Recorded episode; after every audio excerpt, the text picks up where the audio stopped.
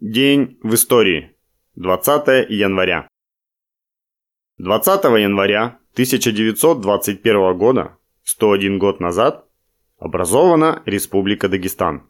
В 1813 году между Ираном и Российской империей был заключен Гюлистанский мирный договор, согласно которому Дагестан вошел в состав России. После революции 1917 года советская власть пришла и на Кавказ. После чрезвычайного съезда народов Дагестана, прошедшего в Буйнакске в ноябре 1920 года, декретом Всероссийского Центрального Исполнительного Комитета от 20 января 1921 года было законодательно утверждено образование Дагестанской Советской Социалистической Республики, являющейся частью РСФСР. С 1992 года Республика Дагестан входит в состав Российской Федерации и является самой южной частью России. Столица республики – город Махачкала. 20 января 1925 года СССР и Япония подписали Пекинский договор, установив дипломатические отношения. Во время гражданской войны в России японцы активно участвовали в интернациональной интервенции на Дальнем Востоке. Японцы оказывали помощь Колчаку и атаману Семенову. К началу 1920 года Колчак и его режим – это отработанный материал. США в Японию была направлена нота, где указывалось, что дальнейшее пребывание иностранных войск в России не только не помогает, но и мешает русскому народу разумно устроить свою жизнь. Американцы, уходя, не хотели давать японцам шанс на закрепление на русских землях. Однако японцы не хотели уходить с Дальнего Востока. Главной причиной было сырье.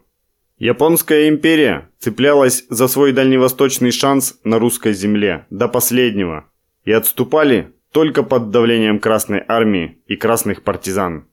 И вот, наконец, в 4 часа дня 25 октября 1922 года части Народно-революционной армии Дальневосточной Республики под командованием Иеронима Убаревича вошла во Владивосток. Суда с остатками японских и белогвардейских войск покинули город за два часа до вступления в город его освободителей. В этот же день Народное собрание Дальневосточной Республики объявило власть Советов на всем русском Дальнем Востоке. 15 ноября 1922 года Всероссийский Центральный Исполнительный Комитет объявил о вхождении Дальневосточной Республики в состав РСФСР. Таким образом, исключительная жадность и упорство японцев продлила белогвардейщину и интервенцию на русской земле до 1922 года.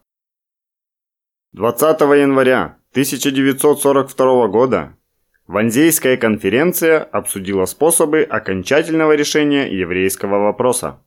После нападения Германии на Советский Союз 22 июня 1941 года подразделения СС, полиция и Айнзацгруппы начали уничтожение советских евреев путем массовых расстрелов. Осенью 1941 года для уничтожения стали использовать газвагены – автомобили, кузов которых был предназначен для отравления пассажиров угарным газом. Осенью 1941 года Генрих Гиммлер поручил генералу Адила Глобочнику начать уничтожение евреев на территории генерал-губернаторства. В рамках этого плана было начато строительство трех концлагерей, предназначенных для уничтожения заключенных – Белжец, Собибор и Треблинка. Итоговое решение о детальной программе массового уничтожения было принято 20 января 1942 года на конференции в Ванзее.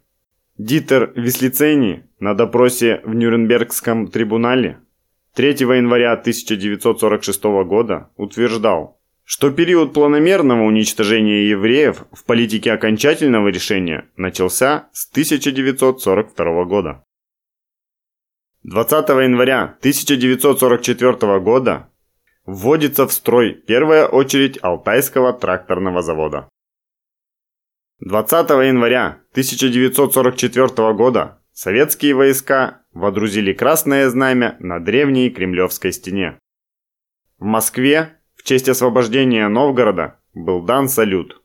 С освобождения Новгорода в результате Новгородско-Лужской операции началась операция по окончательному снятию блокады Ленинграда.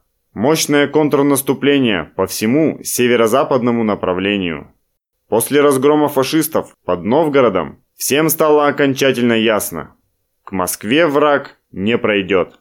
Потери Волховского и Северо-Западного фронтов в результате обороны и освобождения Новгорода составили более 750 тысяч бойцов убитыми, умершими от ран и пропавшими без вести. 1988 год. В Афганистане 9-я рота оставила высоту 3234, выполнив поставленную перед ней задачу. В родном 345-м гвардейском парашютно-десантном полку ее встречали с оркестром и развернутым знаменем. Рота отразила 12 атак, потеряла шестерых. 28 человек были ранены. Пулеметчикам, младшему сержанту Вячеславу Александрову и рядовому Андрею Мельникову посмертно было присвоено звание Героев Советского Союза. И все другие защитники высоты награждены орденами. Маджахеды потеряли никак не менее 100 человек. Десантников поддерживала артиллерия, и помощь пришла вовремя. Но после показа фильма Федора Бондарчука «Девятая рота» невольно вспоминается совет профессора Преображенского из булгаковского собачьего сердца. Не читайте до обеда советских газет, который сегодня бы произнес «Если желаете знать правду, не смотрите коммерческое кино». Какими бы высокими словами не прикрывались его создатели, и сколь знаменитыми не были бы их имена. Вместо истины вам подсунули откровенную ложь. Обратим внимание на время и место действия.